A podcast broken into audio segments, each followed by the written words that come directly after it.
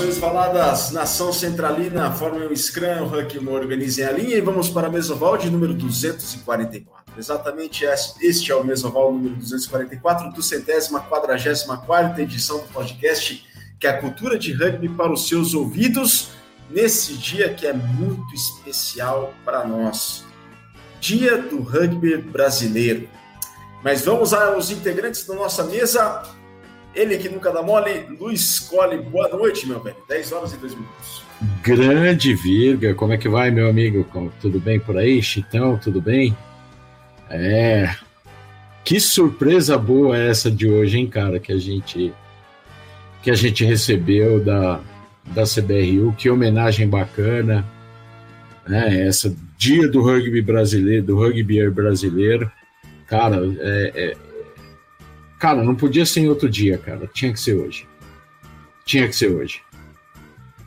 E aí vamos para o Mesoval, né? Todo esperançoso, todo cheio de energia, com essa grande homenagem que, que foi feita para um grande amigo, né, cara? Eu acho que todo mundo aqui teve contato com ele, considerou ele um grande amigo. Pois é, vamos lá, vamos em frente. Vamos em frente. Ele que tem a voz da razão. Márcio Chitão, você conheceu o Diego Padilha, né? Opa, conheci, conheci ele. Boa noite a, a todos aí, boa noite, Virga, boa noite, amigo Cole. É um imenso prazer estar aí novamente. Estive sim com, com Padilha, a época que eu fiquei como treinador juvenil pelo Tatuapé Rugby. É, foi um ano que a gente juntou os times juvenis, né, do, do SPAC, é, Band e o Tatuapé, e aí a gente teve uma experiência muito legal. O Diego Padilha ele levou, levava os garotos lá para os treinos de sábado. E aí eu batia muito papo com ele, era, era muito legal. Era Diego Padilha é, uma bíblia do, do rugby brasileiro, viu? Foi muito merecida essa data. Bom, dia do rugby brasileiro, o Diego Padilha nasceu em 20 de setembro de 1960. É em homenagem ao Diego Padilha, então, a CBRU, a Confederação Brasileira de Rugby, instituiu o 20 de setembro como sendo o dia do rugby brasileiro. É, o Diego teve uma carreira brilhante, nasceu em Buenos Aires, na Argentina, veio adolescente para o Brasil, se não me engano, uns 14 anos de idade ele esteve, inclusive, no Mesoval, um dos primeiros mesas ovais de sempre, o Mesoval número 14, na antiga sede da Central 3, lá em, na Cônigo Eugênio Leite, e ele, isso foi em 26 de abril de 2016. E ele contou muito da história dele. Seleção brasileira, Alfa, SPAC e seleção sul-americana. Diego Padilha foi o primeiro brasileiro convocado para uma seleção sul-americana em 1980 quando, do, quando os Springboks eles vieram jogar um amistoso contra, contra uma seleção sul-americana e o Diego Padilha foi o primeiro brasileiro convocado para uma seleção sul-americana em outubro de 1980, né? Porque tanto Brasil, Argentina, Uruguai, Paraguai, os países da região não podiam fazer jogos oficiais contra a África do Sul por conta do apartheid. E o Diego Padilha foi o primeiro brasileiro convocado para a seleção sul-americana. Depois de 82, o P. Pedro do Niterói foi convocado, mas o Diego Padilha abriu as portas e sempre foi muito lembrado pela garra que ele teve em campo, em jogar, pela competitividade dele, só que nunca deixar de lado os valores do rugby, sempre fez amigos por onde passou e viveu até o último dia da vida dele é, fazendo amigos, né? A última vez, inclusive, Cole, eu não sei se foi a sua última vez, é do Chitão também. A última vez que eu vi o Padilha foi em 12 de outubro de 2019, numa transmissão da WR4 lá no SPAC. Ele foi fazer uma preleção com o Ribeirão Preto Rugby Clube, eram as finais dos campeonatos paulistas inferiores, né? B, C e D. E ele foi fazer uma, uma charla com o Ribeirão Preto Rugby Clube. Então, um momento que eu nunca vou esquecer. Esse é a última vez que eu vi o Diego Padilha. Foi ao sol. Foram as, foram as últimas vezes de vocês também? É, ele quando eu, eu eu não lembro quando que ele que ele faleceu Eu, eu acho que foi perto do aniversário dele, não foi? 4 de novembro de 2019. Então, eu acho que a última vez. Eu acho que foi, cara. Foi uma vez que você narrou, né? Inclusive, não foi? Foi, foi. Eu não me lembro o jogo, mas foi. Estávamos nós. Tem foi. até uma foto nossa. Tem até uma foto nossa. O Chitão também está na foto. Exato. Eu acho que foi, foi a última vez que eu vi também. Eu lembro de tê-lo visto também no, no, no, no Lions anterior, de 2018, que ele estava lá, inclusive, tenho, tenho até uma foto que eu fiz de vocês dois, você lembra? Lembro. Que sim, vocês sim. estavam que vocês estavam conversando tal. Coloquei no Twitter hoje. É. Então, cara, é, eu acho que foi eu acho que foi mesmo, foi aquela vez lá, cara, foi aquela vez. Eu acho que para mim também foi a minha última vez que, que vi ele, porque pelo que eu tô lembrando, não teve nenhum jogo do, do juvenil depois disso. Acho que meio que estava acabando a temporada, né? Foram as finais, né? Do, do, da série C, série D, e ele estava lá. Foi um puta dia de, de rugby. E, pô, foi, foi muito legal aquele dia. Foi sim, foi bastante legal. 10 horas e 8 minutos. Diego Padilha, onde quer que esteja, obrigado pelo exemplo que você é para todos nós até hoje. E essa data fica eternizada. Obrigado, 20 de setembro, o dia do rugby brasileiro. E também 20 de setembro, o dia do Rio Grande do Sul, dia de todos os gaúchos, como o Betil colocou aqui. Boa noite, amigos. Um bom feriado a todos os gaúchos e feliz dia do rugby brasileiro.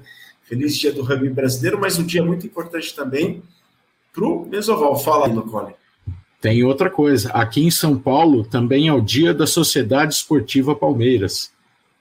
É um, é um, é um, é um dia comemorativo municipal, que é o dia que marca a arrancada heróica de 1942, quando o Palmeiras foi ele teve aquele todo aquele problema de ter o Palestra Itália no nome, né? E aí começaram a querer é, pegar o estádio, pegar tudo. Aí o Palmeiras, ele, como se diz naquela, disse, diziam naquela época, morreu líder e nasceu campeão.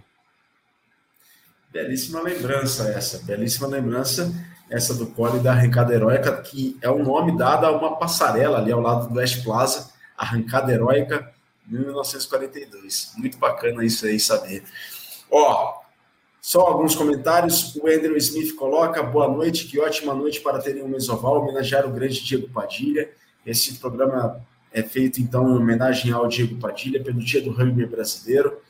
Grande Diego, a gente já falou bastante aqui sobre ele e vai falar ao longo do programa também. Eli Braga, boa noite, muito obrigado. O Manuel Bolsas, boa noite, pessoal. Feliz dia do rugby brasileiro. Feliz dia, Manuel. Muito obrigado pela audiência. E o Andrew Smith complementa. Se foi para datas comemorativas, hoje é aniversário de Itapeva, São Paulo. Parabéns a todo o povo itapevense. Ao dia do município, ao dia da cidade. 20 de setembro, que é um dia muito importante também para o Mesoval, porque foi no 20 de setembro, em 2013, que começou o Estação Rugby Clube, programa na web rádio que deu origem ao podcast Mesoval. O Mesoval começou como uma rubrica dentro do Estação Rugby Clube e para comemorarmos esta data de 20 de setembro, há oito anos que começava o programa que deu origem ao Mesoval, chamamos ele Rogério Barbosa, que é um dos idealizadores da Rádio Estação Web, uma web rádio de Porto Alegre, que foi a primeira casa do Estação Rugby Clube, programa de web rádio sobre o rugby que deu origem ao podcast Mesoval. Então vamos ouvir aqui o Rogério Barbosa. Pois Virga e amigos do programa Mesoval, dia 20 de setembro é um dia muito importante para todos nós gaúchos, pois nesse dia comemoramos a Revolução Farroupilha, mas especialmente em 2013, o dia 20 de setembro é um dia muito lembrado por todos que fazem parte da Rádio Estação Web, pois entrava no ar o programa Estação Rugby Clube, produzido e apresentado pelo Virgílio Neto. E por que eu digo que esse dia é importante para o cenário esportivo da Rádio Estação Web? Porque o Estação Rugby Clube trouxe até a emissora, um dos esportes mais praticados no mundo, o rugby, com dicas, curiosidades, informações, entrevistas, sempre apresentado com maestria pelo Virgílio Neto entre os anos de 2013 e 2015, que foi o período em que o Virgílio Neto esteve ativamente aqui conosco, não só apresentando, mas também narrando os jogos, as jornadas ovaladas que faziam parte de toda a programação do Estação Rugby Clube aqui na Rádio Estação Web. Entre 2015 e 2017, eu intercalei algumas apresentações juntamente com o Virga. Bom, mas eu destaco aqui, dentre todos os anos em que o Estação Rugby Clube esteve no ar, o ano de 2015, em que a Rádio Estação Web e o programa Estação Rugby Clube cobriram um grande evento, um evento de alcance mundial, que foi a Copa do Mundo de Rugby, com o Virgílio falando ao vivo da Inglaterra, abrindo o microfone internacional da Rádio Estação Web. Então, para nós é um motivo de grande satisfação, um motivo de grande alegria poder falar do Estação Rugby Clube, que deixou um marco em nossa programação. Tá certo, Virgo? Um grande abraço a ti e a todos os integrantes do programa Mesoval. Para nós é motivo de grande, de grande satisfação e de grande orgulho poder falar desse programa que já faz parte da nossa história de 11 anos no ar. Grande abraço. Aí, valeu, Rogério Barbosa, da Rádio Estação Web aí oito anos de Estação Rugby Clube, programa de web rádio que deu origem ao Mesoval. Antes de chamarmos o nosso convidado, a gente tem o quadro Meu Jogo Inesquecível, tá? Então, vamos aí para a edição de áudio, aquele tempo para o Chitão colocar uma vinheta.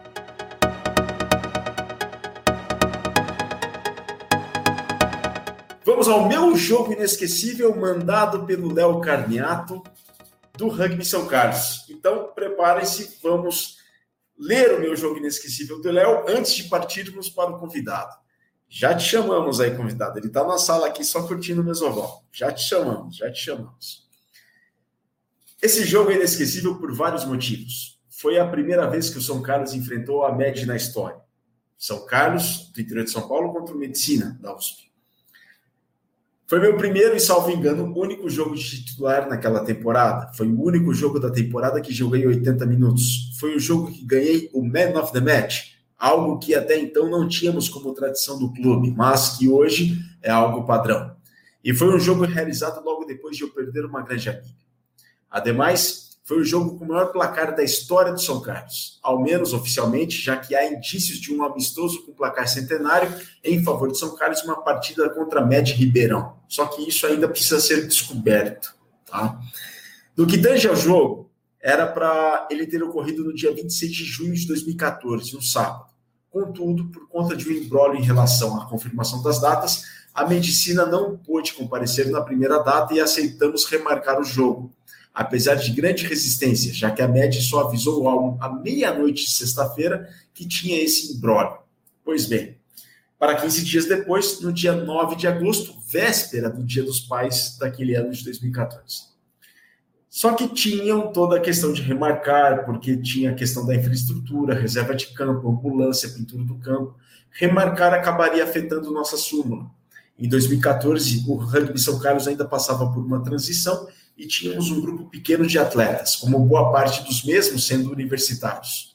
No que tange ao primeiro ponto, apesar de não termos tido 45 atletas para a competição na época, eram apenas 36 inscritos, mas pouco mais de 25 eram realmente participativos dos treinos.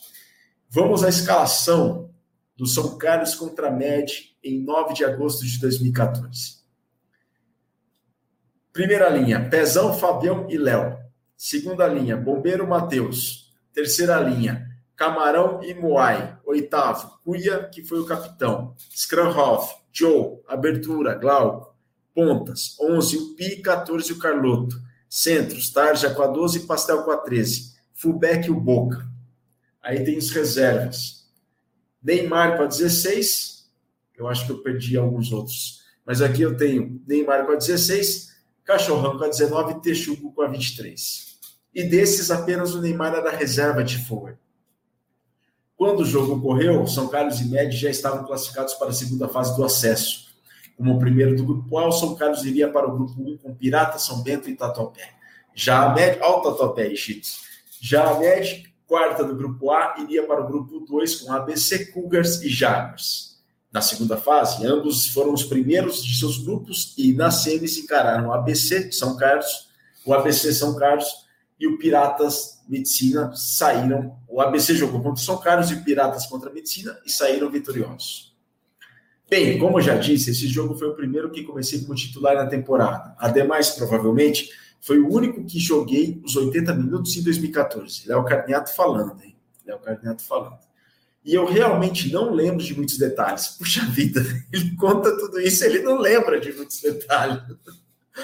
Lembro de não termos parado um só segundo enquanto estávamos em campo, sempre tendo em mente que jogar sério é o maior sinal de respeito com o adversário.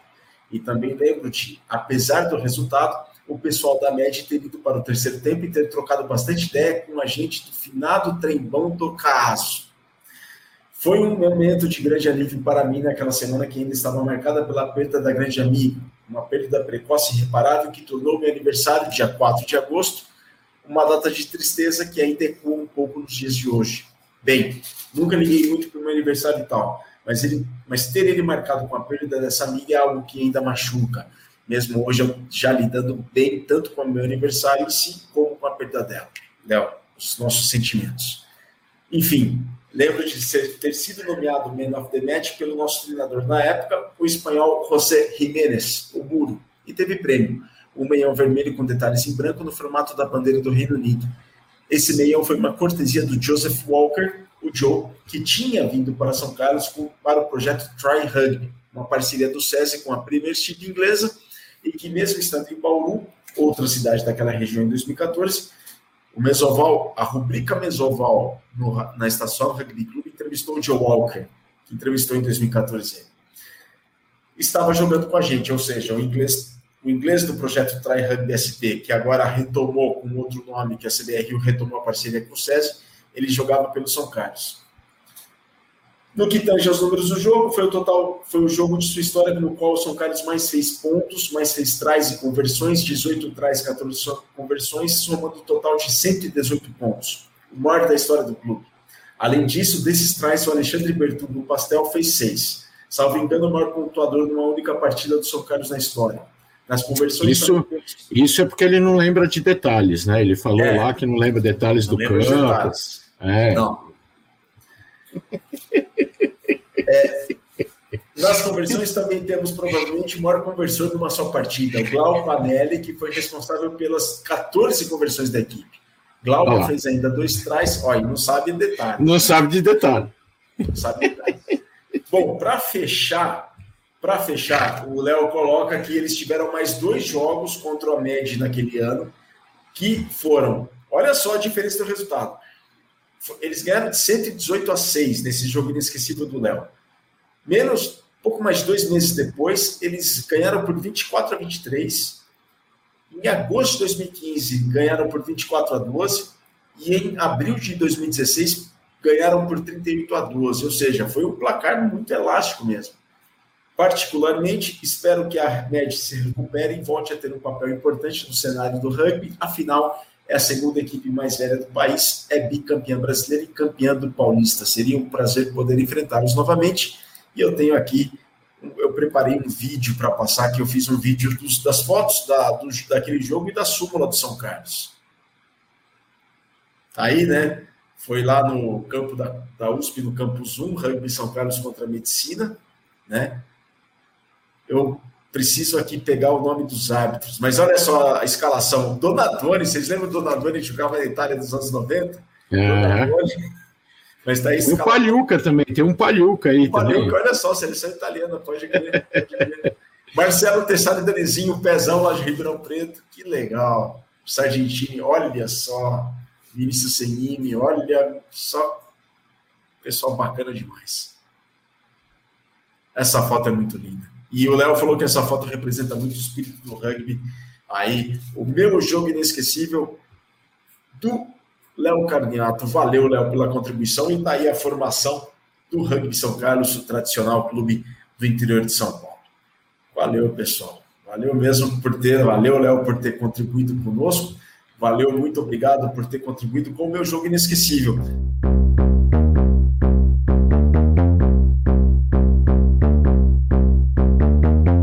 Vocês têm um jogo inesquecível? Conta a sua história para a gente para mesoval.contato.gmail.com. Manda para a gente seu jogo inesquecível com fotos, súmulas, o que você tiver de anotação, manda para a gente para mesoval.contato.gmail.com. Lembrando sempre que o nosso Instagram é arroba mesa underline oval, arroba mesa underline oval, e o nosso Twitter, arroba rugby O nosso Twitter, arroba rugby Colabore e contribui com a mídia independente da Central 3, a nossa casa. Acesse apoia.se barra Central 3 e vejam lá uma maneira de vocês contribuírem financeiramente de uma maneira regular com a mídia independente produzida pela Central 3, que é a nossa casa. Podcasts não apenas sobre esportes, mas também política, religião, literatura, filosofia, arte, cinema. Bom, para vocês terem acesso a todo o conteúdo que a Central 3 produz, é só vocês acessarem, é só vocês irem para o site da Central 3 central3.com.br.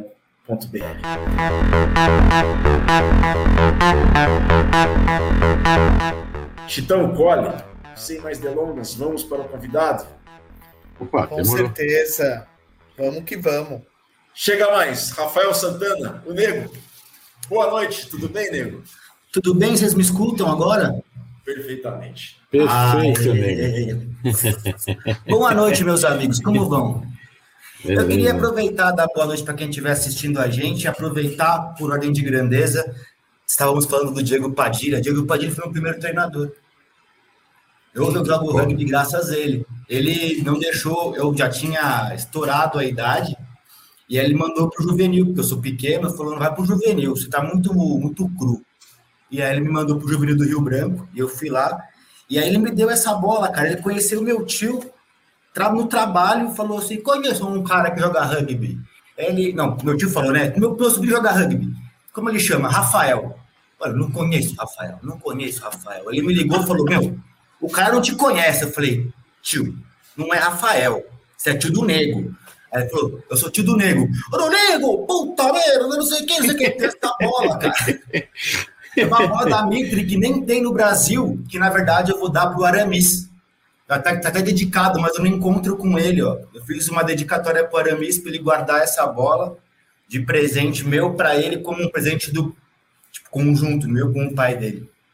Então, o que está escrito aí? Obrigado, Diego Padilha. Cara, a gente pode saber o seguinte, tá. Fala. Pode, vou ler. É, ao meu amigo Aramis, esse presente representará sempre que o rugby vive em nós e que nos une. É um presente para lembrar sempre, sempre é, que, o que, no, o que eu sei de rugby vem do seu bom e velho pai. Mesmo em times diferentes, estaremos sempre juntos. Afinal, se todos os amigos jogassem no mesmo clube, não haveria partida alguma. Saludos, Ale. Boa, boa, boa, boa. Ah, só que eu preciso encontrar com o moleque, né? Aí encontrei com ele outro dia no SPAC, mas eu não levei a bola. Agora, a próxima vez que for pra lá, vou levar na mala, vai ter encontro com ele, porque ele mora longe, né? Ah, não, vai todo sábado lá no SPAC que o Aramis sempre tá lá, viu? Pode Uma hora você acha ele. É, a segunda coisa que eu queria falar é, Léo, me contrata, olha aqui, Léo.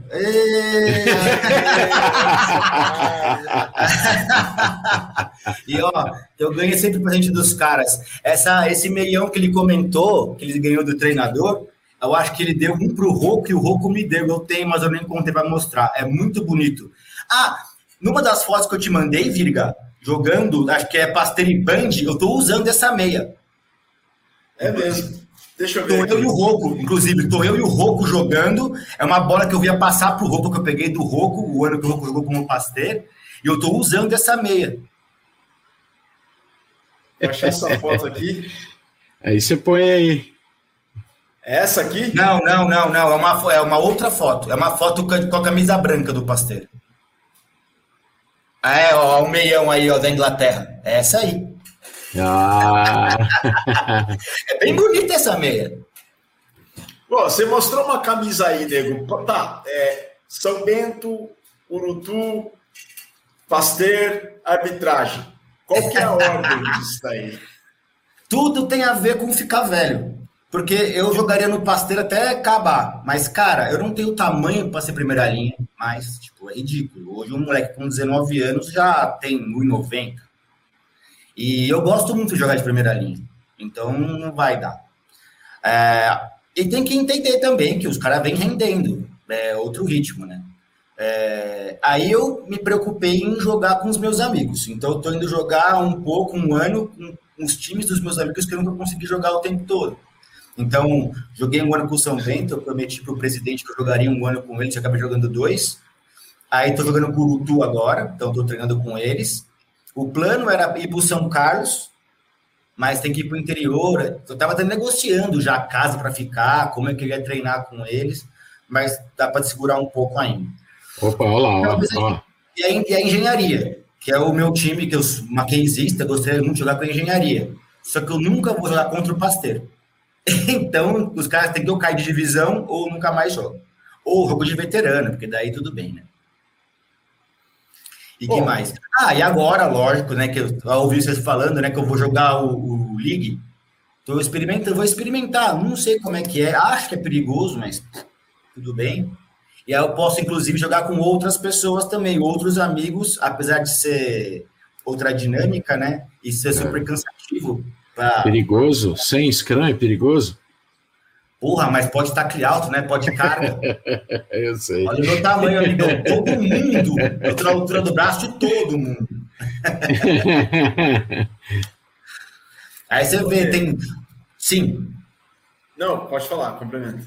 O, o pessoal, por exemplo, que tem lá os forwards que jogam lá, tem joga o Zila, o Montanha, o não sei o que lá, meu, todo mundo, eu bato tipo no sovaco dos caras. Menor que eu, só o Liam, coitado. Eu também te amo, Adriano. É, e eu acho que é um pouco difícil, mas também eu estou um pouco mais leve. Então é outra dinâmica. Eu estou aprendendo tudo diferente, estou jogando tudo diferente, com outras dores, outras lesões, outros tudo, cara. Nego, tá. Todo começo tem um princípio, desculpa a redundância. Mas hum. como é que como é que você chegou no rugby? Como é que o que, que te apresentou? Porque, cara, meu, você é um cara querido por todos onde a gente vai, é, onde você vai, o pessoal para, te cumprimenta. É difícil falar com você, por exemplo, de tanta gente que se conhece. Todo mundo gosta de você, fala bem de você, e, assim, parece que você está no rugby de outras vidas já, parece que você já vem de outras, de outras encarnações já de, do rugby. Mas como é que você chama terceiro tempo? Terceiro tempo. Terceiro tempo infinito é sempre muito bom. Quem fica no terceiro tempo faz amizade. Isso, é sempre falei, sempre falei. É, puxa vida. E que nem eu, eu comecei é, vindo do Rio Branco, que foi um time que eu não me dei muito bem, e não vale a pena falar de coisa, não falar de coisa boa, né? Depois fui para Federal. A Federal, quando, quando voltou, era um time que não tinha projeção, né? O, o, o veterano da Federal, né? Todos os veteranos emprestaram o nome para um time que foi uma dissidência do Rio Branco. Então nós saímos, sei lá, em 15 caras do Rio Branco. Por quê? Porque éramos todos escoteiros. Então já, jogava um proto-rugby no escotismo, era muito mais porrada, é, quase não tinha lei. A lei era bater e já com a bola do outro lado. E quando a gente passou a tentar jogar, fomos para o Rio Branco. Nós éramos em 15, era muita gente. E o pessoal lá não gostava muito de escoteiro, porque invariavelmente, quando tinha jogo no sábado e tinha acampamento, o pessoal ia acampar, não ia jogar. Então os caras tinham um pouco de birra. Quando nós saímos, saímos em 12, 15 caras. E fizemos a federal. A gente jogou a primeira vez, foi o Seven de Atibaia. Que ano era e, isso? Putz, cara, eu acho que foi 2003, 2004, no máximo 2004. Porque eu lembro que eu estava na faculdade já. E eu já estava começando a querer inventar de jogar. E eu fiz arquitetura e consegui montar um time de 15 numa faculdade de arquitetura. Pensa o trabalho que me deu. Tá 15, não, 15 não, né? 20 arquitetos, cara, para jogar rugby. Foi difícil. A parte boa é que um ou outro ainda ficou. Tem um amigão meu, inclusive foi aniversário dele sexta-feira, parabéns, Germano. É um cara que joga pra. Esse cara aí jogava rugby arquiteto formado, tudo. Lógico, né? Tem o Yuri também da Federal, da, do KIP, que também é arquiteto, o Spago também é arquiteto. Tem muito arquiteto, é que a gente não tem volume, né? Tipo engenharia, que são 30 caras para cada rapaz. É diferente. E aí fui para Federal, montamos a Federal, e a Federal foi indo, indo, indo. Só que eu tava nessa questão da idade do que o Diego Padilha me salvou. Então eu tava jogando de gato já. Não tinha nem como cobrar documento. Eu era pequeno, ninguém ligava. Isso aqui com 21 já é mancada, né? Você vai entregar o documento, o cara vai lá, não dá pra você jogar. E aí não dava para jogar mais para a federal. Aí eu fui jogar na economia do Mackenzie. Aí fiquei jogando só pela economia até acabar a faculdade. E montei o time na arquitetura, aí fui jogando com eles até o final. Quando eu acabei a faculdade, fui pro Pasteur. E aí, e aí do Pasteur, quantos anos foram lá? Ah, Pasteur, eu tô lá do Pasteur desde, dois, desde 2006, 2007. Desde então.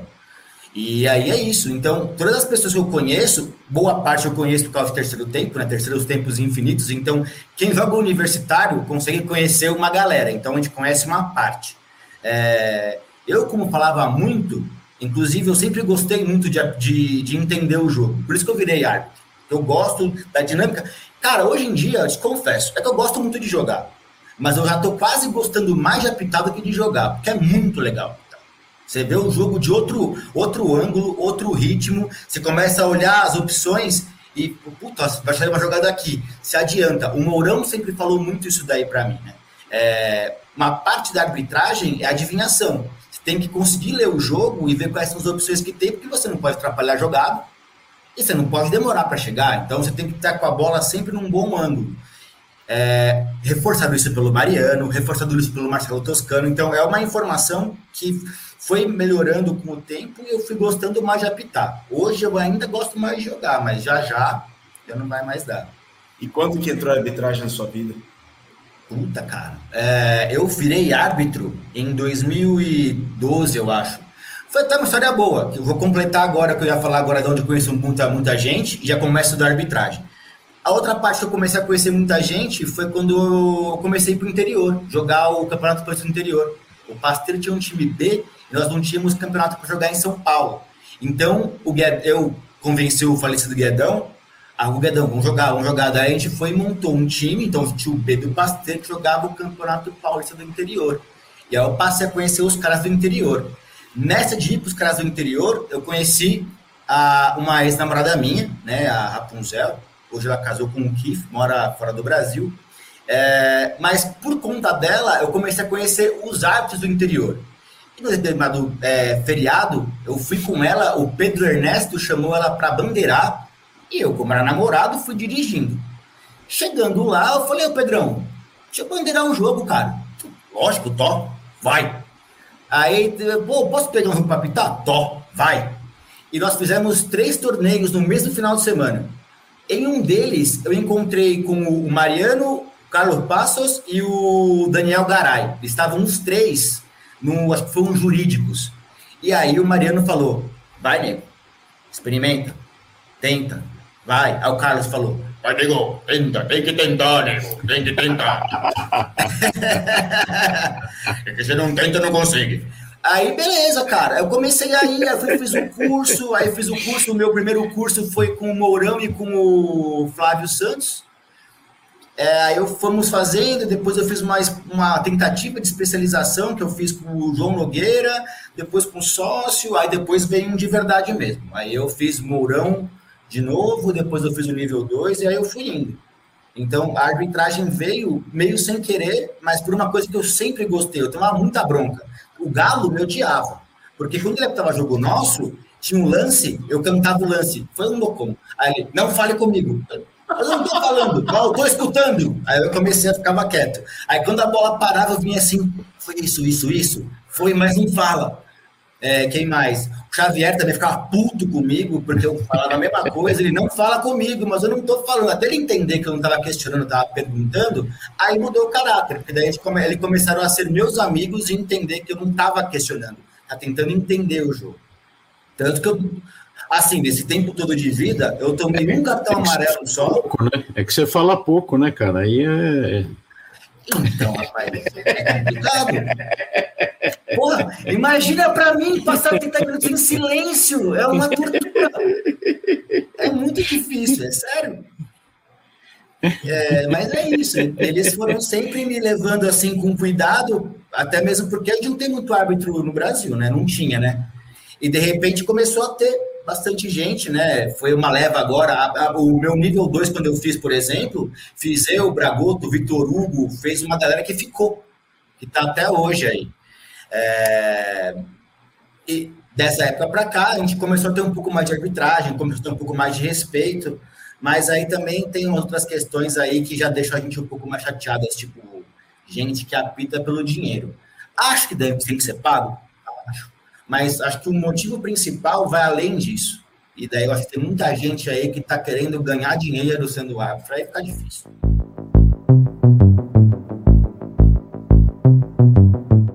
Ô, ô, ô, Nego, você, você falou aí que você passou por vários clubes, né? Por por motivos diversos, né? Você disse que começou lá no Rio Branco e, e, e vamos dizer assim que você defende mais que o seu coração é, é Pasteur, né?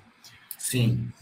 É, mas assim, é, você, é, quando você começou a, a parte de, de arbitragem, é, como é que foi esse seu relacionamento com, com o clube, com, com todas essas questões que envolvem arbitragem, o clube, é, porque assim, a gente vê que é, é, muito simples, né? A gente vê aí vários árbitros brasileiros, né? Claro que, que, é, é, é que a questão toda é a seguinte: você ainda continua jogando, né?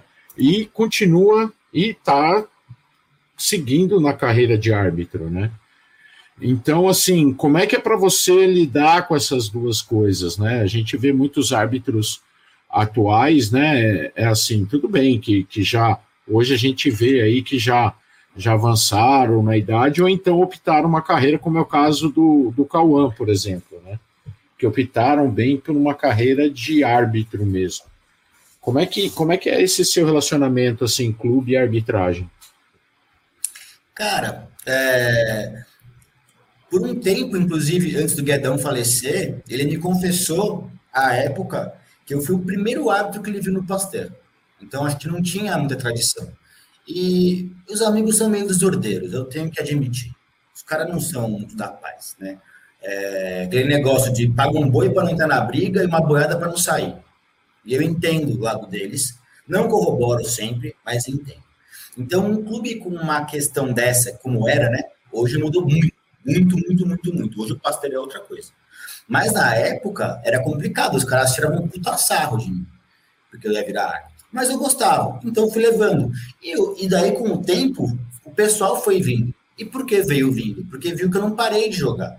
É, inclusive, pode ser até uma diferença ou até um preconceito que eu possa ter, e eu espero estar realmente errado, mas boa parte da minha leitura e da minha calma que eu tenho para ver o jogo vem muito de continuar é, a treinar em um rendimento diferente.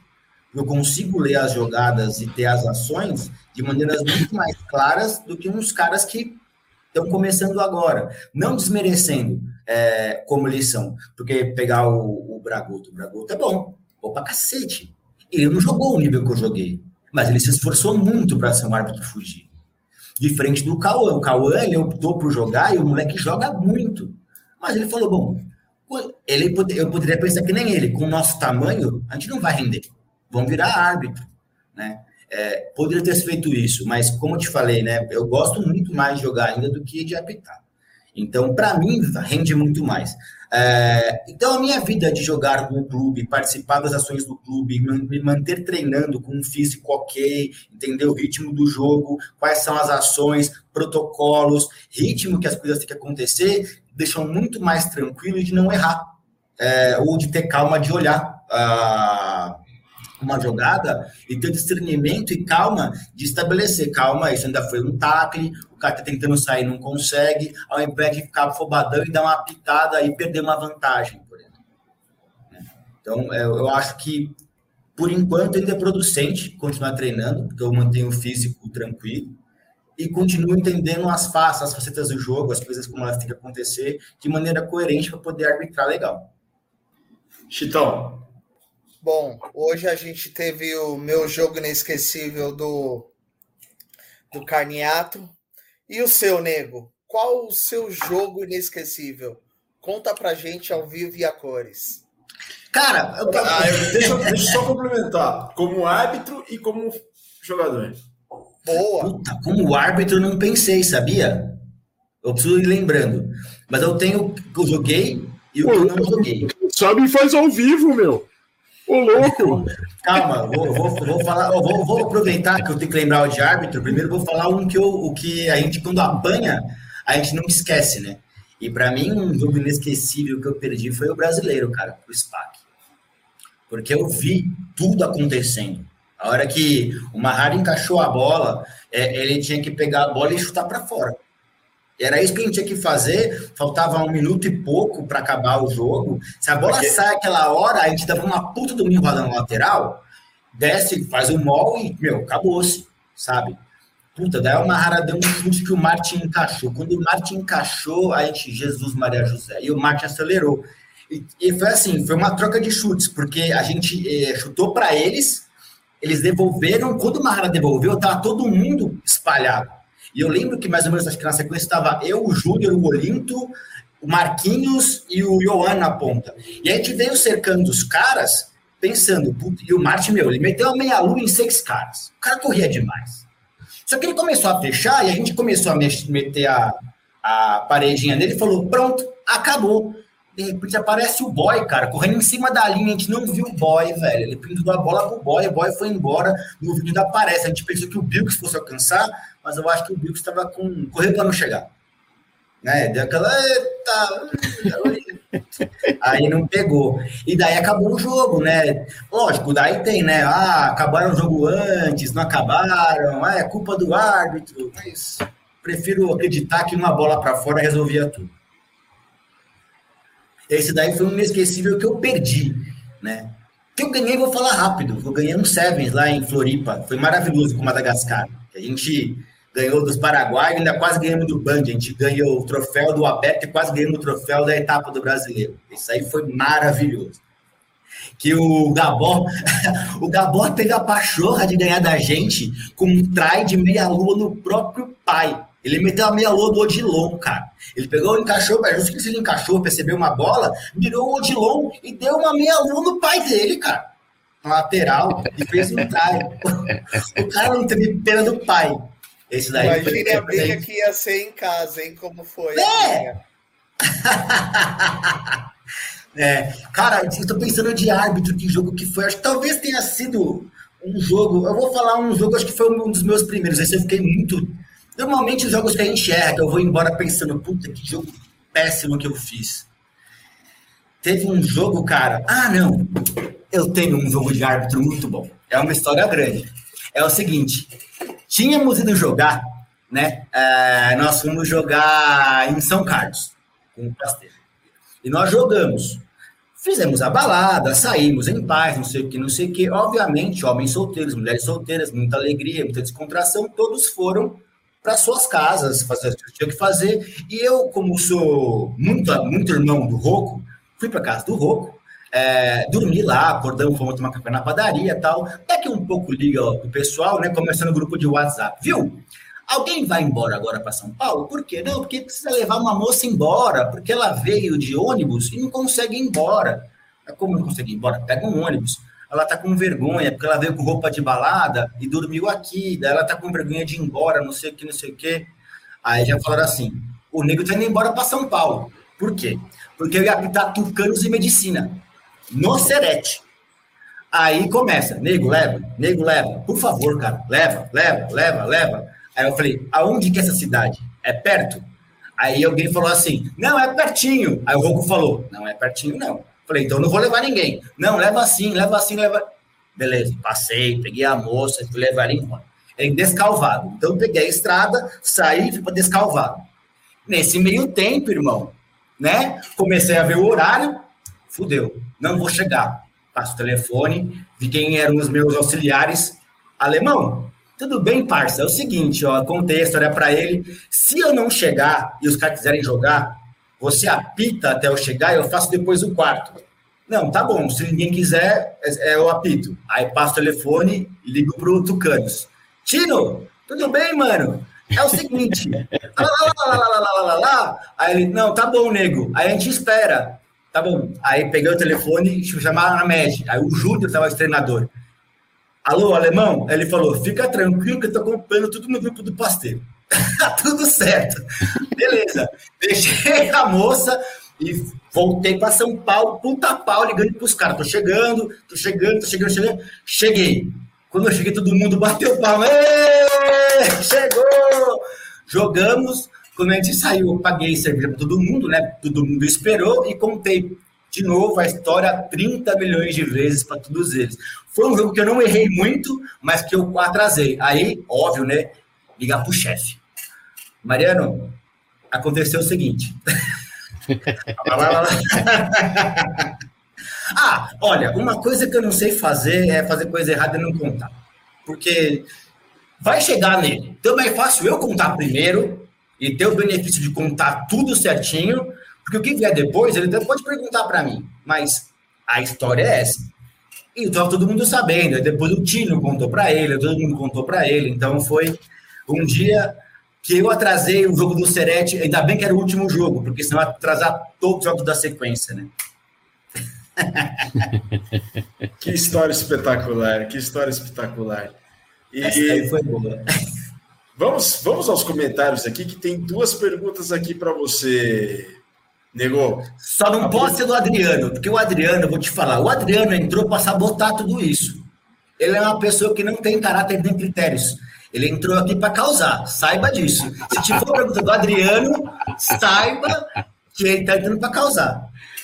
Ó, as duas são do Manuel. A primeira pergunta é o seguinte: Nego, por que seu carro tinha 456.432 adesivos? Porque é o seguinte, eu tinha, é, eu ia dar treino para o Mackenzie de madrugada no Ibirapuera. E aí, cara, mil vezes eu chegava lá e ninguém aparecia e falava, você não estava. Eu falei, assim. Não, não tava não. Tava, porra, meu carro tava lá. Aí eu comecei a pôr adesivo no carro, os caras não falaram que não viram meu carro. Então eu parei o carro de bundinha assim, ali na frente da marquise, para todo mundo que chegava, ver que meu carro tava lá e não inventar de ir embora. Porque o pessoal ia embora, chegava lá 11 horas para dar treino pros caras, os caras não apareciam. Ficava lá, eu colhi dois de pausa esperando os caras lá. Para coisa para fazer em casa, mulher e os caras não apareciam para treinar, porque diziam que não tinham visto meu carro. Eu falei, ah, então tá bom. Então, então ah, me dá, me dá, me dá. E eu fui botando um monte de adesivo, tanto que meu carro ficou apelidado de geladeira, porque parecia um monte de imã de geladeira. A segunda pergunta é do, também do Manuel. Nego, se você se identifica tanto com o pastel, por que tem o logo do São José tatuado nas costas? Porque foi tu mamá que tatuou, cabrão. Porque não é um símbolo do São José. é um galo. Era para ser outro galo, era para ter um outro propósito. Mas o cara pegou e falou assim: posso rabiscar a mão livre? Eu falei: ah, então vai, né? A hora que eu vi, o cara fez a tatuagem tamanho das minhas costas. Eu falei: e agora? Agora já riscou, agora tem que preencher. Aí foi embora, né? Mas não é o símbolo do São José. Jamais será. Negou. Você falou, você falou daquele do, do de 2013. É o seu time inesquecível, aquele pastel de 2013, vice-campeão da, dos, que do, da final lá na Arena Barueri, do torneio que foi espetacular, de uma final que foi eletrizante. Aquilo, aquilo você lembra, ainda te incomoda? Puta, demais. Assim, médio. É, eu, não, eu tento não ficar sofrendo pelas coisas que passaram, porque senão também a gente não vive. Mas isso daí é um arrependimento que eu tenho um pouco de não ter ganho, porque isso aí foi um ano muito é, diferente, né? A gente tinha o Youssef, e o Youssef era um cara muito doido, muito doido. Esse ano aí, a gente ia treinar no Parque do Ibirapuera três vezes por semana, às cinco da manhã. Além dos treinos de terça e quinta, e ele fazia nós treinarmos aos domingos de manhã. Então, veja bem, nós tínhamos os treinos terças e quintas, às vezes treinos às sextas à noite, e ele fazia nós treinarmos segunda, acho que segunda, quarta e sexta, eram três dias por semana que nós nos encontrávamos na Marquise às cinco da manhã para fazer físico. Não suficiente, quando acabava o jogo, ele fazia nós darmos dez tiros de campo todo, e na segunda, no domingo de manhã, tinha o dia da família, onde nós tínhamos que levar as famílias para jogar um tanque no parque. Que família acorda domingo de manhã para ir ver rugby no parque em paz? Se você chegasse com a família lá, já brigou, brigou em casa para chegar. Ainda bem que nessa época eu estava solteiro. Porque, putz, cara, você vai chegar lá, vai querer te matar. Eu acordei de manhã, domingo de manhã, tanto que tem até um cara, o Marquinhos, o, que é do, do, do Sorocaba, o Marquinhos, ah, o, fala, não, é, olha, olha só, era tão importante ir e não treinar, ir, que ele falou assim, moço bigode, você pode ir da balada. Ele vinha de moto, da, ele acordava às vezes, sei lá, vinha da, eles dormiam na rua, ele dormia em cima da moto já para esperar a hora do treino. Chegava lá no Ibirapuera, estava no banco dormindo, esperando lá, acordava, ele sentava um pouco, escutava a charla, deitava de novo, ficava dormindo no banco enquanto a gente estava jogando, porque ele pedia que nós fôssemos lá. Então, o comprometimento de ir era mais importante do que treinar de fato. E foi um ano muito maluco por causa disso daí, porque nós vivemos com muita intensidade. Isso daí foi uma coisa muito legal mesmo. Então, é, é, é, talvez tenha sido o ano mais legal de rugby que eu tenha vivido assim, tenha sido esse. Agora, o meu time especial, eu não, não sei dizer se foi esse. De coração, não sei se foi. Por quê? Porque passou muita gente. É, eu sou muito grato, por exemplo, o meu primeiro time que eu joguei no Pasteur foi um time para mim muito especial. Porque são os caras, tipo, era eu, Leleco, Bi, Gargamel, Olinto, Júnior, às vezes o Bardola, às vezes o Cadu, é, de oito, às vezes até tava, o Diego estava começando a jogar de oito ainda. É. Então representava muito essa, essa asa aí. É, Ralph ou era o Fel ou era o Ferri, 10 era o Mal, é, de 12 às vezes estava. Putz, eu joguei, eu joguei como Manu, cara. A minha linha, quando eu entrei, era o Manu e o Palante. Guedinho, Guedinho de fullback de uma ponta, às vezes revisava o, Tico na, na ponta, né? E na outra ponta, eu não consigo lembrar quem eram os pontas, mas olha o time que eu jogava. Tipo, só cara velho. E esses caras me ensinaram a jogar demais, demais, demais. A ter paciência. Porque, cara, até, sei lá, 2012. Alô? Você tá me ouvindo? Sim, sim, tá perfeito. Ah, é, o, eu não entrava para jogar, né? Tanto que eu fiquei. Ah, uma outra coisa, né? Eu passei a gostar de ser árbitro, porque o Teco, o Teco não, né? O, o Renatão, quando eu chegava, ele me dava a bandeira na mão, assim, ó. Bandeira não, né? A camisa. Tava a camisa assim, vai lá bandeirar. E aí tava lá bandeirando lá com aquela puta má vontade. eu pegando gosto e entender o jogo. Mas era isso. Se não fosse o Teco, cara, quem, quem me pôs para jogar no Pasteiro mesmo foi o Teco. Porque ninguém até então. Primeiro foi o Renatão. Não, o Renatão eu não queria muito que eu jogasse, mas tudo bem. O Zé, sabe o Zé da seleção? O Sim, Zé me falou a frase que teria me expulsado do rugby. Ele falou assim, com essas palavras: Nego, você é leve demais para ser primeira, para ser, é, ser primeira, você é baixo demais para ser segunda, lento demais para ser terceira. Ruim de passe para ser 9 ou 10, não tem contundência para ser 12, é lento para ser ponta e não entende nada para ser fullback. Aí eu olhei para ele e falei assim: que bom, obrigado. Dependência desse tinha parado. Quem que te falou isso? O Zé e os caras? Como é que é? O Zé, o Zé falou isso pra mim quando ele deu tendo pro pasteiro. Então tive. É, o, o miúdo não, o miúdo que me defendia, mas o Guedão demorou um pouco para jogar, mas o Renatão não me punha nem é, por nada. É, o Fran, o Fran tentou muito, ele me colocava, mas eu não rendia. Inclusive, o Fran é o meu segundo treinador da vida. O cara é fudido, é um dos caras que eu trago aqui, ó. Franzão, te amo, mano é, o frame colocando, mas não tinha como render. Quando o Teco entendeu o time que a gente tinha, que ele começou a mexer e colocar os caras para jogar, aí eu passo a jogar quase sempre. Porque daí era um padrão de jogo que tinha o time que a gente tinha, né? O pessoal um pouco mais leve, o pessoal um pouco mais rápido, que foi quando a gente ganhou o primeiro paulista. Da, da minha época, né?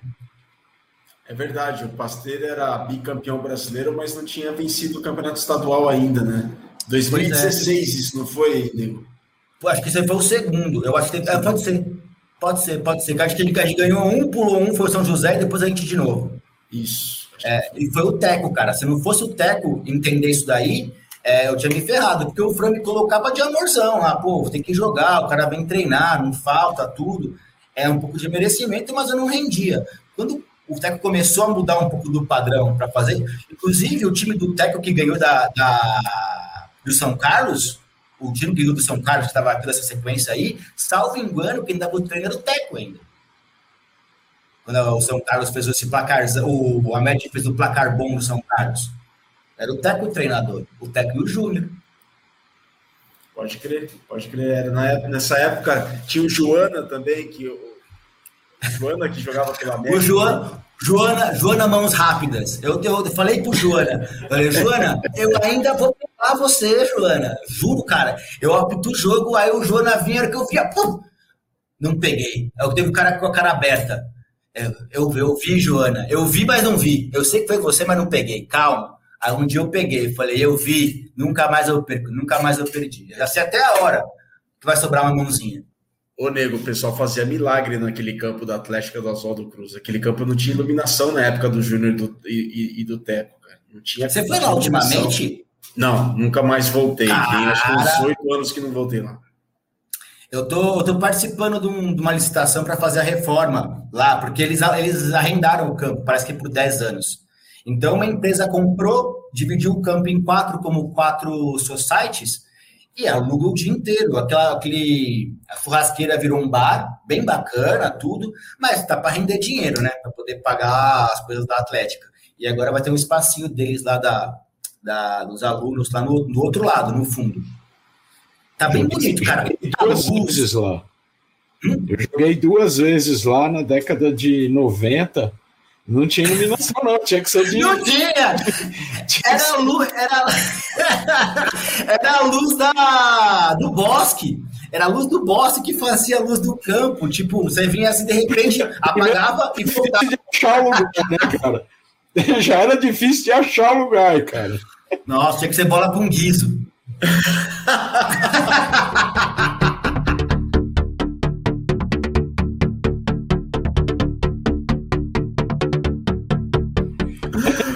Gente tem um comentário. A gente tem um comentário aqui, ó. Olha, inclusive, peraí, mostra essa sua caneca aí, que você tem a bandeira da Paraíba na, na, na caneca. Então, é porque não é, é porque assim, o pessoal fala que é nego, mas é nego da bandeira. É nego, é. É, tanto ah, então, eu inclusive eu tô usando aqui, ó, uma camisa, o, esse, o Adriano que eu falei agora, deu a ideia de montar aqui, ó, o time Parabas, Parabas Sevens, que é os times de férias, é por causa por minha causa, porque eu sou o Paraba, o negro. Aí, ó. tá falando aí, ó. Não sei, Adriano. Não, a, a, sua, a sua família tem origem paraibana. Não, minha família é de Rio Grande do Norte. É Paraba ah. porque é nego. É nego, nego. É. O Adriano, o Adriano é uma pessoa difícil de entender. Por isso que eu tô com medo do que ele vai colocar aí. Tá vendo? Já tá perguntando quais são os planos. Eu não sei, Adriano. Você é da diretoria, eu sou só o patrono. Mas uma, uma coisa, por que nego? Porque eu sou loiro, né? É, então. É, Mas eu sou. Mas eu sou negro desde a escola. É, porque normalmente algumas pessoas me conhecem como Santana. Quem conhece antes dos 14, 15 anos me conhece como Santana. Tipo, por escotismo, eu sou Santana. Poucas pessoas me tratam por negro. Eu sou negro na escola porque eu odiava piada racista, porque fazia-se muita piada. Então, a, depois da oitava piada, perde um pouco a graça. Então, uma, duas, aí você contar uma, porque afinal de contas, até minha avó contava piada de preto. Então, eu também sei um monte, se não souber todas. Mas você conta uma, ri, troca uma piadinha e tal. Depois da oitava, começa a encher o saco. E eu comecei a ficar puto. Aí os caras, ai, desculpa então, pretão. Ai, criolinho. Ai, nego. Nego, nego, nego, nego. Ficou nego. Aí nunca mais deixei de ser nego. Eu sou nego para as minhas sobrinhas, cara. Eu não tenho nome, sou tio nego. A minha irmã de cinco anos me chama de Dindo de Nego. As minhas afilhadas me chamam de Dindo Nego. Acabou, não chama mais Rafael. Eu vou trocar, Juro. Meus pais me chamam de Rafael, cara. Ó, a gente tem uma pergunta da Rony aqui. O dia que o nego quase melou um amistoso. Chamei o nego para pitar Guarulhos e Atibaia. Quando ele chega, diz: Cadê a ambulância? Cadê o médico? E sim. Só que aí morreu nesse sim. Que história foi essa, nego? Porque foi o seguinte: é, eu cheguei é, para pitar o jogo na Atibaia e eles não tinham ambulância. E aí eu falei: gente, ó, Vamos entrar num acordo aqui. Eu, eu, eu posso ser um cara bacana, né? E apitar o jogo sem médico. E se alguém se machucar aqui, eu vou fazer como? Vocês têm alguém, pelo menos, tipo, socorrista aqui? Aí, não, não tem. Pô, me arruma um socorrista, porque se tiver um socorrista e um carro para fazer remoção, aí a gente improvisa pelo menos uma maca, pode se tiver que fazer alguma coisa e se vira. Eu aceito. Agora, sem médico nenhum não dá. Ah, não tem, não tem, não tem, não tem. O que, que eu faço? Ligo pro chefe. Mari, tudo bem, querido? Domingão de manhã, tá fazendo o quê? Dormindo? Então acorda. É o seguinte, nós vamos precisar de uma coisa. E como, e como esse sistema de, de pedir árbitros, é que eu, eu, eu inventei com o Mariano isso daí, para justamente a gente nunca mais ter que sofrer de ficar pedindo o árbitro desesperado sexta-feira à noite. Então ele sabia que eu ia. Então tá tudo certo, tá tudo alinhado já lá. Ele já sabia, eu falei, então, tá sem médico. É com você. Eu passei a mão num caderno, escrevi ali, ó, vocês vão fazer um termo de responsabilidade me eximindo de qualquer problema. Por quê? Porque se morrer aqui alguém hoje, a culpa é de vocês, não é minha. Ah, não vou assinar, então eu vou embora. Muito obrigado, ou vamos tomar cerveja, eu vou para São Paulo, vocês que sabem. Não, vamos assinar então. É assinaram um termo de responsabilidade, onde os capitães ficavam responsáveis pela integridade dos jogadores, e eu optei na maior paz do mundo. Depois vamos tomar uma cervejinha.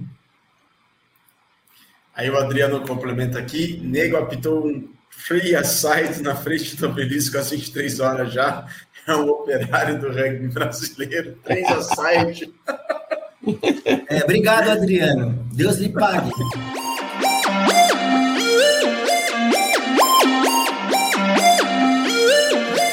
Galera, o tempo está se esgotando aqui, o Mesoval está chegando na reta final. Vamos então às considerações finais. Chitão, falou pouco, mas obrigado pela participação. Não, hoje. Pô, Desculpa, viu, gente? Não, caramba, pô. Nego sempre tem muita história, sempre tem muita coisa, ajuda a gente pra caramba quando também tá fora aqui do, das câmeras, tá sempre aí comentando. Pô, foi muito legal agora você tá aí aqui do nosso lado. E a gente sempre vai se ver em algum terceiro tempo da vida, que é lá onde a gente se encontrou pela primeira vez e é lá onde a gente vai sempre se encontrar. Valeu, nego. Foi muito bom hoje. Eu agradeço. Luiz Cole, mais uma vez, meu velho. Boa noite, muito obrigado pela participação. Esse convidado impressionante. Esse cara tem história, né, cara? Esse cara tem história. Ele pede desculpa por falar demais. Que isso, nego? Faz favor, cara. Ai, cara. Ô, ô, ô Viga, depois nós temos que trazer esse cara de novo, hein, meu? Esse cara tem história aí para contar aí. Tem que, tem que trazer ele de novo. Sim, ah, valeu, Nego, valeu a participação, valeu, obrigado por ter aceitado o nosso convite. E agradecer a todo mundo aí que ficou até agora acompanhando o Nego falar.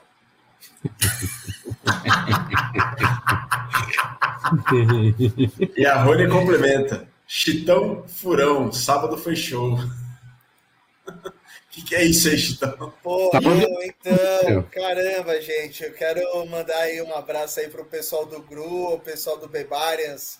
Os caras jogaram aí até, pô, fizeram um, um jogo né, do, da Taça Tropeiro, que é quando o Grua vem aí para jogar aqui em São Paulo com os times de São Paulo. Aí Dessa vez a gente fez com Bebarias. É, quem teve a organização toda foi ali o pessoal do Lechuza. Foi um puto evento. Infelizmente não pude ir. Rony, foi mal, cara. Tive uns assuntos particulares aí, familiares, que não deu para ir. Mas eu fiquei sabendo que foi um puta jogo e um ótimo terceiro tempo acabou o gás, né? Depois do segundo try nosso, e aí deixaram os caras abrir, né? Pô, eu vou ter que, vou ter que voltar a jogar para mostrar aí. Pô, tem que se virar sem mim de vez em quando, né, meu? Foi muito bom, parabéns aí. Tá aí, recado tá dado. E, Nego, antes das suas considerações finais, a pergunta aqui do Manuel: para quando o podcast, Nego? Para quando o podcast de vocês aí? e ele complementa. 10 horas de programa não dá para contar todas as histórias. Não, não, dá, dá, não dá, não dá. Nego, obrigado. primeiro, eu agradeço, cara. Eu agradeço todo mundo que assistiu a gente até agora. Agradeço a vocês pelo convite. Obrigado, Chitão. Vamos trombar mais domingão do parque passando com o cachorro. E me chama para jogar esse negócio aí, cara. Acabou o gás dos caras, põe aí que eu tô correndo ainda. Bom, é... vamos que vamos. Mas a gente ainda vai jogar no Keep, né? Mês é, que vem, um mês que vem tem 20 anos do Keep e vamos estar tá lá jogando no Keep Running. Vamos que vamos. Keep Running. É, eu vou aguardar né, a gravação do programa no Arizona, porque daí eu vou lá comer uma parmegiana maravilhosa. Opa, isso daí. Ouviu? Quem não comeu tem que comer. Juro. São dois palmos de carne, cara. Não sei nem que bicho que é esse para ter o tamanho, esse tamanho de bife, cara. Tiranossauro. É! Vamos fazer, vamos fazer um programa ao vivo lá na mesa comendo parmegiana, tomando caldo de mocotó e aquele famoso vinagrete e a batida do chitão. A Será isso? Chitão. O endereço do Arizona da Marilanches. obrigado. Careira, número 407, em frente ao Mercadão Municipal. Apenas 24 horas. Apenas 24 horas. Lá você não fica com fome nenhuma hora. Cruzou a avenida, já pega o primeiro estacionamento assim, que o bar tá do lado, assim, ó, é só colar. e obrigado, Virga, sempre, desde a CBRU, você me salvando nos e-mails, quando a gente tinha que jogar e ser manager. Hoje em dia tá fácil ser manager, hoje o cara só é manager. Antigamente você tinha que ser manager, jogador, a, a fazer a água, montar o terceiro tempo. Vixe, se eu te contar as presepadas de terceiro tempo, que é para poder montar jogo, já colocou quatro protetor de postes num Corsa? Eu já. Já fui daqui de São Paulo até São José com os quatro dentro e passei Não, no pedágio. O, o, que eu, o que eu coloquei foi, foram quatro postes de PVC de H numa montana. Esse rugby não existe mais. Isso eu fiz. Ai, cara, que maravilhoso. Obrigado, gente, por hoje.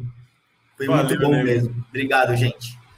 Nós que agradecemos, nego. Tá aí uma pessoa formidável, incrível. Este foi o Mesoval número 244, que contou com a presença dele que nunca dá mole, do Escolhe, dele que tem a voz da razão, o Márcio Titão, e teve como convidado o inesquecível, mundialmente conhecido como Nego, o Rafael Santana, esteve aqui conosco nesta duzentésima, quadragésima quarta edição do podcast, que é a cultura de rugby para os seus ouvidos.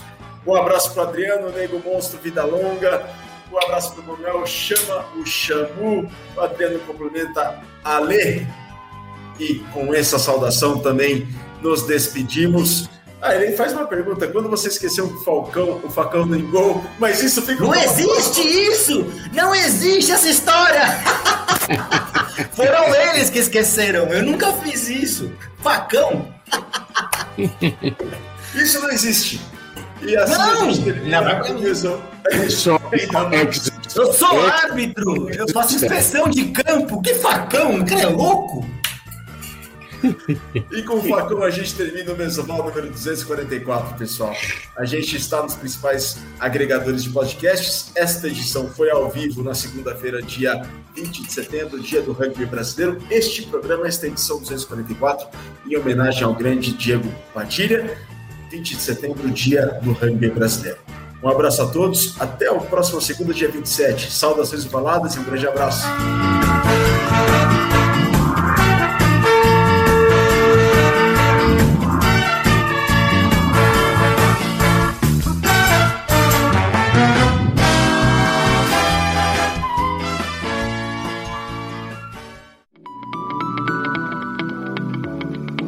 Programa que você acabou de ouvir tem a produção da Scrum Prod.